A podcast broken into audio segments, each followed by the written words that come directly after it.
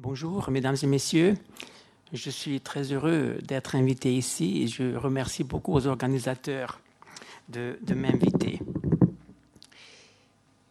François Feiteux, étant arrivé en France en 1938 comme exilé camouflé en correspondant, comme il a écrit dans ses mémoires, il est devenu journaliste et intellectuel français influent au sommet de sa carrière, conseiller écouté des présidents Mitterrand et Chirac et officier de la Légion d'honneur. Il a commencé sa carrière à une époque, dans la deuxième moitié des années 40 et dans les années 1950, où les intellectuels en France vivaient sous une pression idéologique permanente, dont les sources, comme tout le monde sait ici, était l'attraction du communisme et l'influence du Parti communiste français.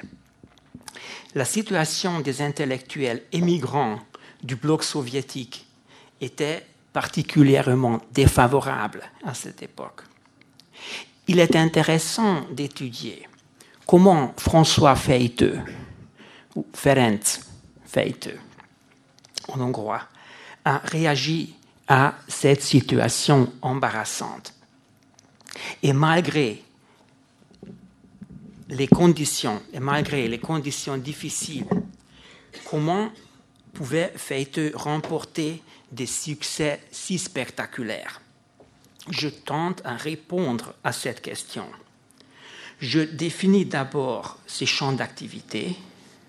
J'énumère ensuite très brièvement les résultats et les effets de ses travaux en France. Puis j'évoque les graves difficultés des émigrants des pays du bloc soviétique tout en montrant comment Feiteux pouvait surmonter, les surmonter. Donc, je considère que l'œuvre de François Feiteux peut être d'une certaine manière un modèle pour les intellectuels qui cherchent euh, une solution euh, dans euh, des conditions plus ou moins dictatoriale. Bon, J'utilise bon, plusieurs sources, y compris des sources d'archives, consultations avec les témoins, la littérature, euh, en Hongrie aussi, mais en France également. J'avais l'occasion de consulter un, un grand nombre d'intellectuels hongrois et français, et les diplomates aussi. Mais j'avais aussi l'occasion, bien sûr, de, voir, de considérer la littérature sur la question, et entre autres les mémoires de François Feiteux, qui est vraiment très intéressant, ainsi que les entrevues publiées par euh, Anita Földes et réalisées à la fin, juste à la fin de la vie de François Feiteux. Et bien sûr, les mélanges offerts en son honneur. Avant euh, de développer cette argumentation, je voudrais bien vous donner quelques éléments euh, biographiques. Feiteux, euh, est-ce que, dans la salle, y a-t-il des personnes qui, qui, le connaissaient de son vivant? Bon, quelques-uns. Ah oui, ah oui, je vois. Mais sur euh, cette photo, vous pouvez voir qu'il était assez âgé. Et en général, quand on pense à François Feiteux, on pense à un vieillard. Mais, mais ce n'était pas toujours le cas. Il est né en 1909 à Nordkonija, dans la monarchie austro-hongroise, dans une famille juive bien assimilée. Il est le fils d'un libraire et l'imprimeur de province d'orientation politique libérale. Feiteux a fait des études littéraires. En 1933, il a épousé Rose Hillmeyer, qui était son fidèle compagnon et une assistante précieuse, et peut-être même co-auteur pour certains ouvrages. Feiteux se lance dans l'action politique en 1932. Il est condamné à un an de prison pour avoir organisé un cercle universitaire d'études marxistes, puis il adhère en 1934 au Parti social-démocrate de Hongrie et, devient un contributeur actif au quotidien Népszava et la revue du Parti euh, social,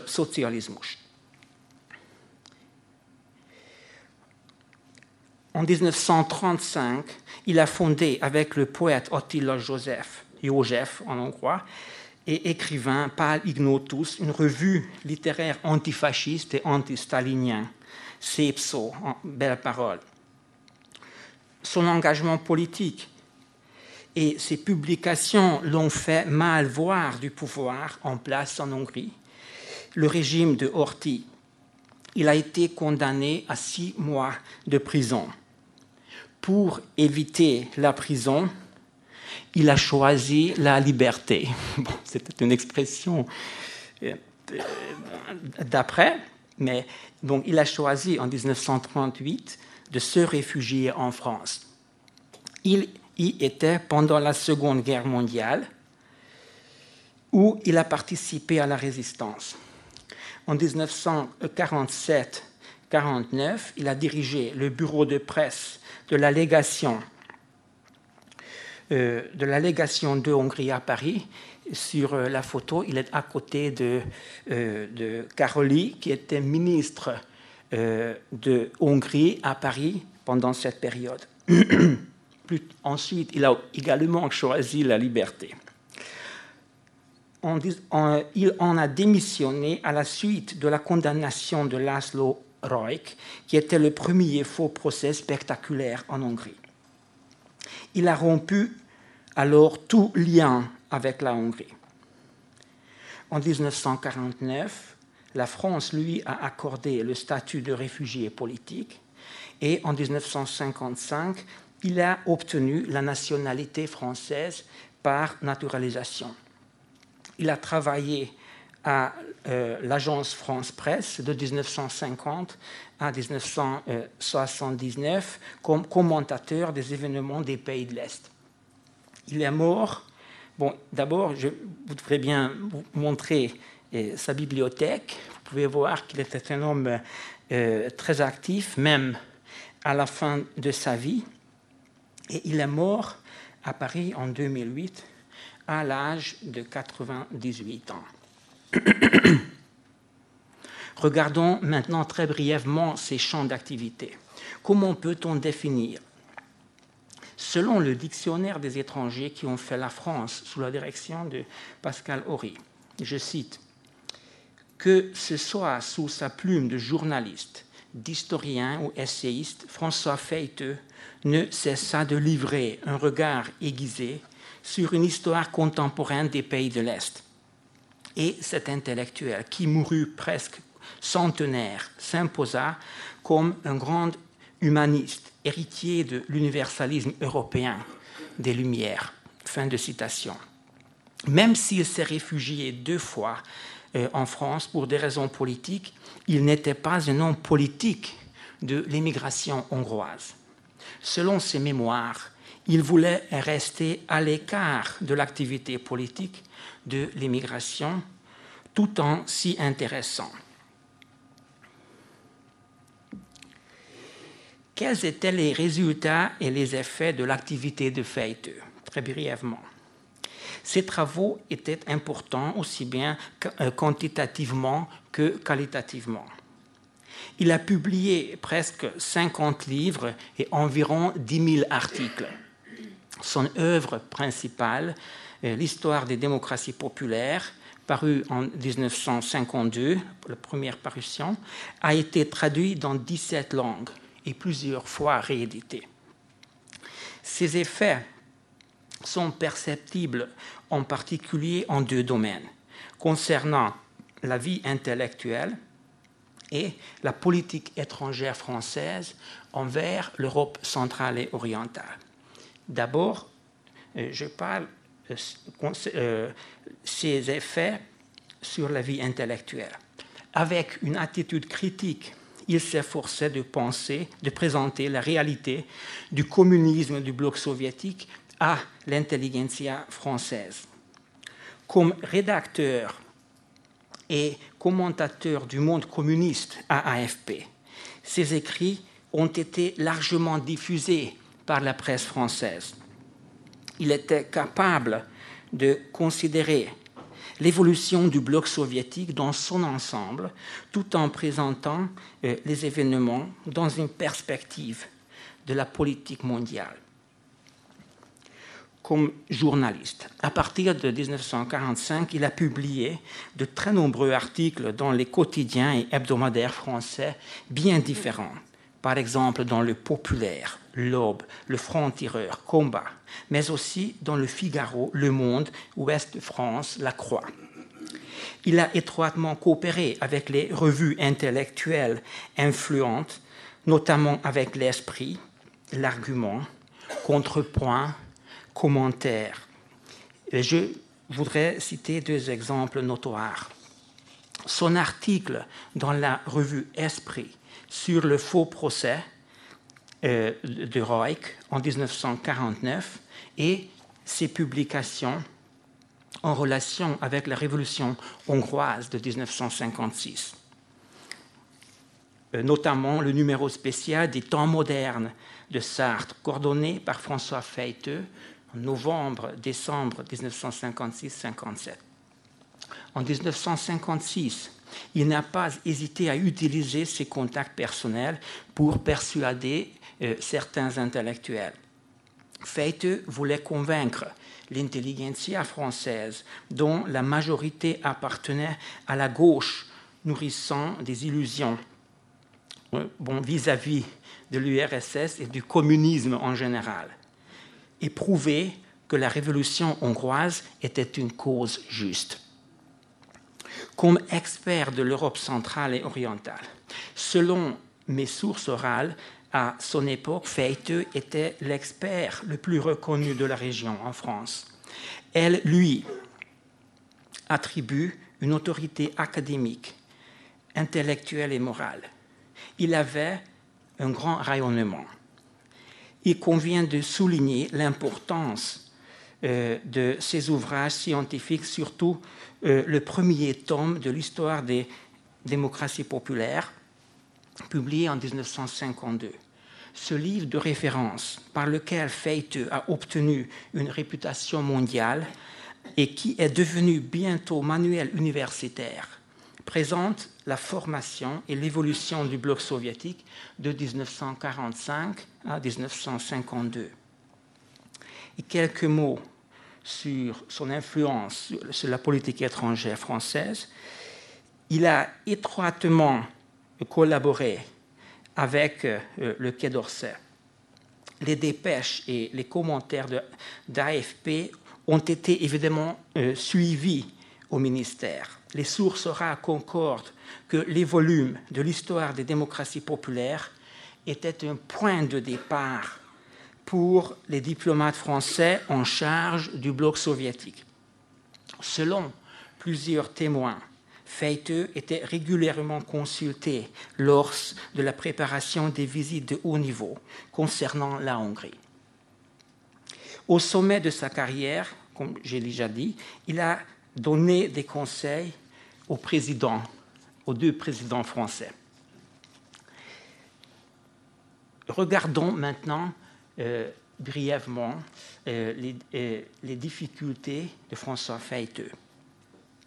La réalisation d'un si grand succès est d'autant plus appréciable qu'il devait, comme émigrant du bloc soviétique, surmonter de très graves difficultés, surtout dans la deuxième moitié des années 1940 et dans les années 1950.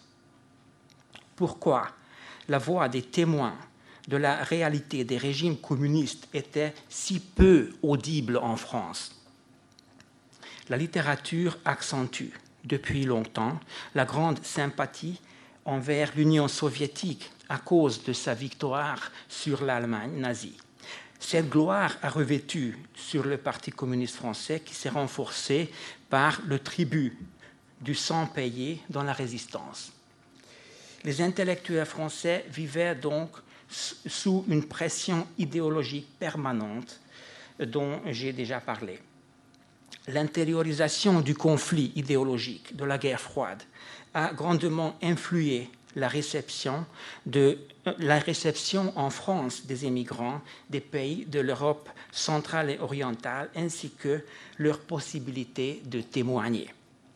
Antoine Marès a écrit à juste titre, citation, Dans l'atmosphère qui suit la libération, les émigrés qui ont fui les troupes soviétiques et les régimes des démocraties populaires étaient suspects, au même titre que les collaborateurs. Globalement, dans une grande partie du monde intellectuel français, ils n'étaient pas considérés comme des victimes de l'histoire, mais plutôt comme des gêneurs qui troublaient un certain conformisme ambiant. Les exilés durent donc sans cesse se défendre de reproches souvent injustifiés entretenus par les appareils de propagande de leur état, de leurs états d'origine ou le Parti communiste français. Fin de citation. C'est pourquoi les intellectuels réfugiés du bloc soviétique avaient des marges de manœuvre très restreintes pour transmettre le savoir sur la région pour le public français après la guerre.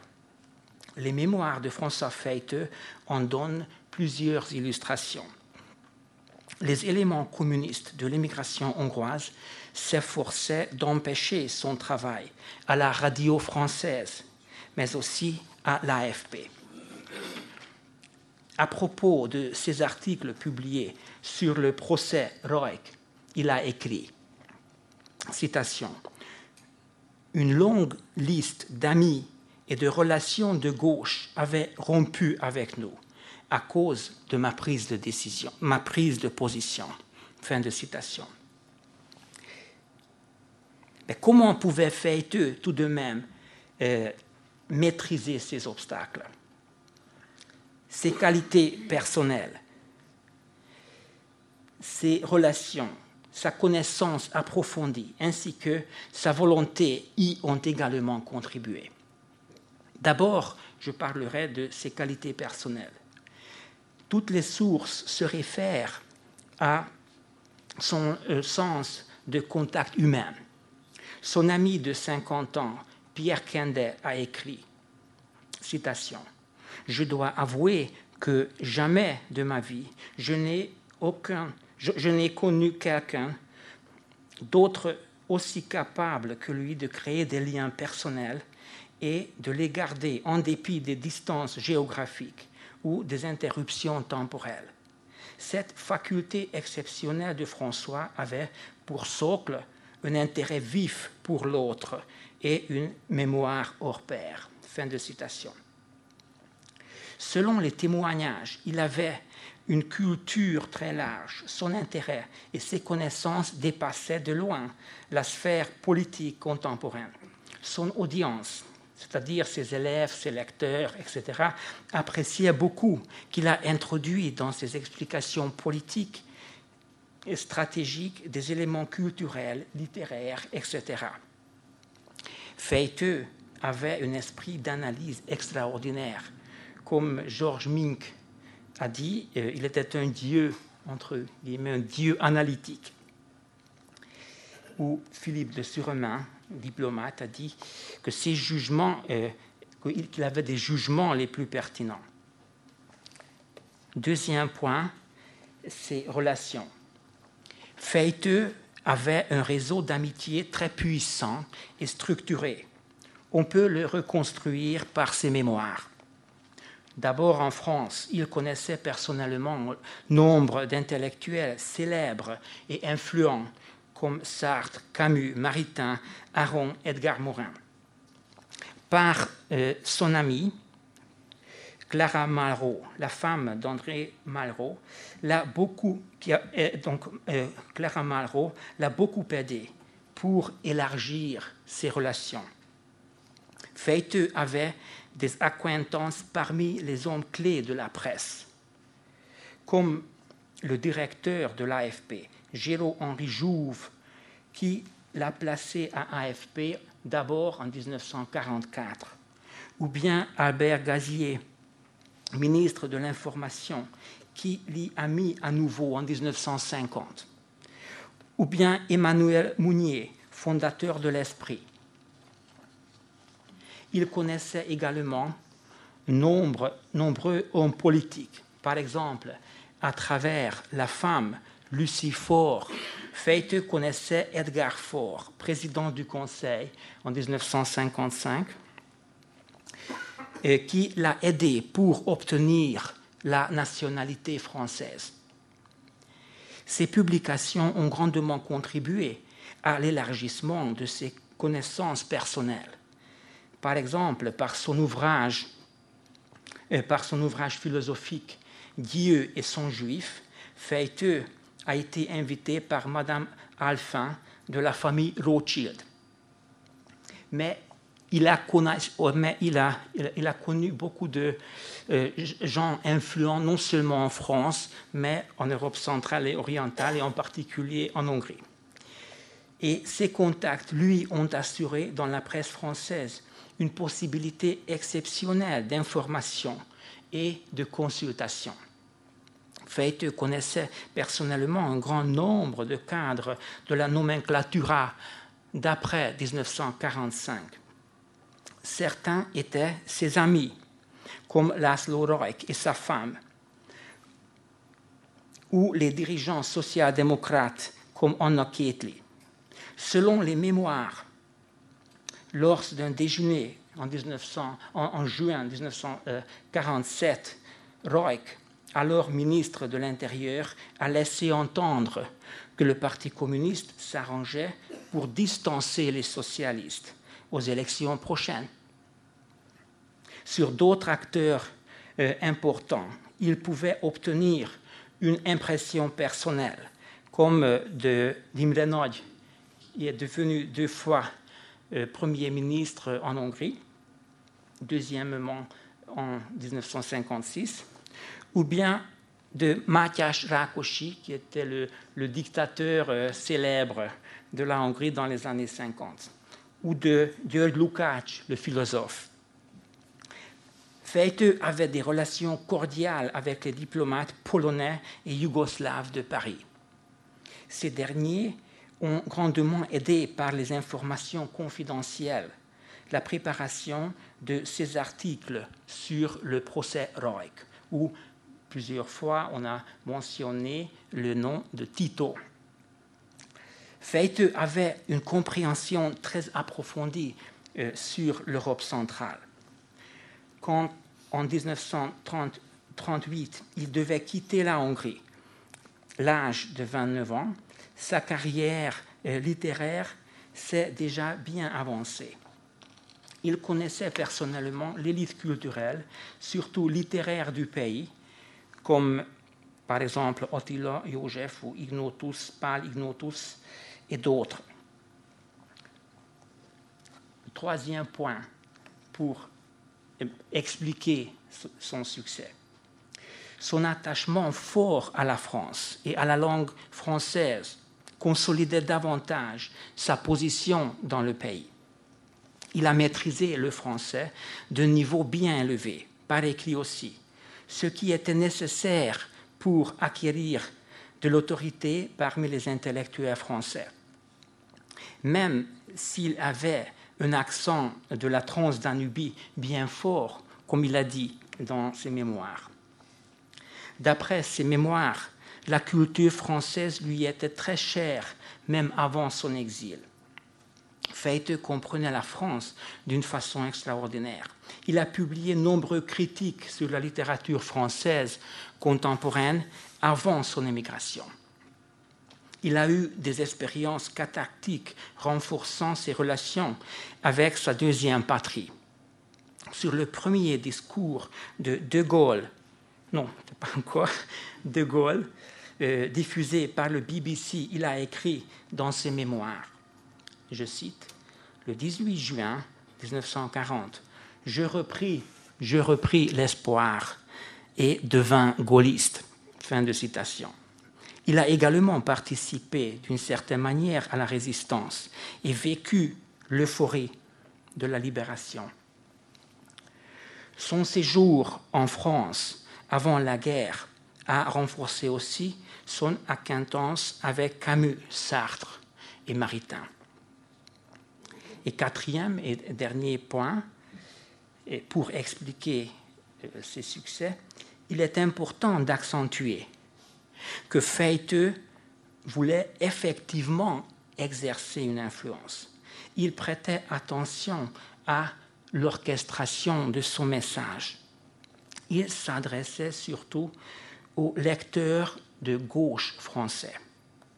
Pour présenter cette attitude, j'évoque son discours du 4 novembre 1956.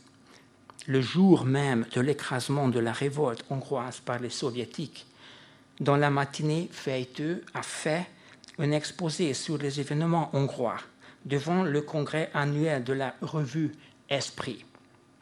Bien que cette revue s'est définie comme chrétienne de philosophie personnaliste, la sacralisation de la classe ouvrière et depuis la guerre un a priori favorable envers l'URSS la rapprochait du PCF. C'est pour cela que lorsque Feite a donné sa vision des événements de Hongrie, il voulait souligner à dessein devant ses auditeurs et dans ses publications postérieures l'importance des conseils ouvriers durant la deuxième phase de la Révolution. Je cite J'exagérais quelque peu le caractère prolétarien de la révolte, qui était avant tout un soulèvement démocratique et national contre le régime policier et l'occupation étrangère, a-t-il avoué.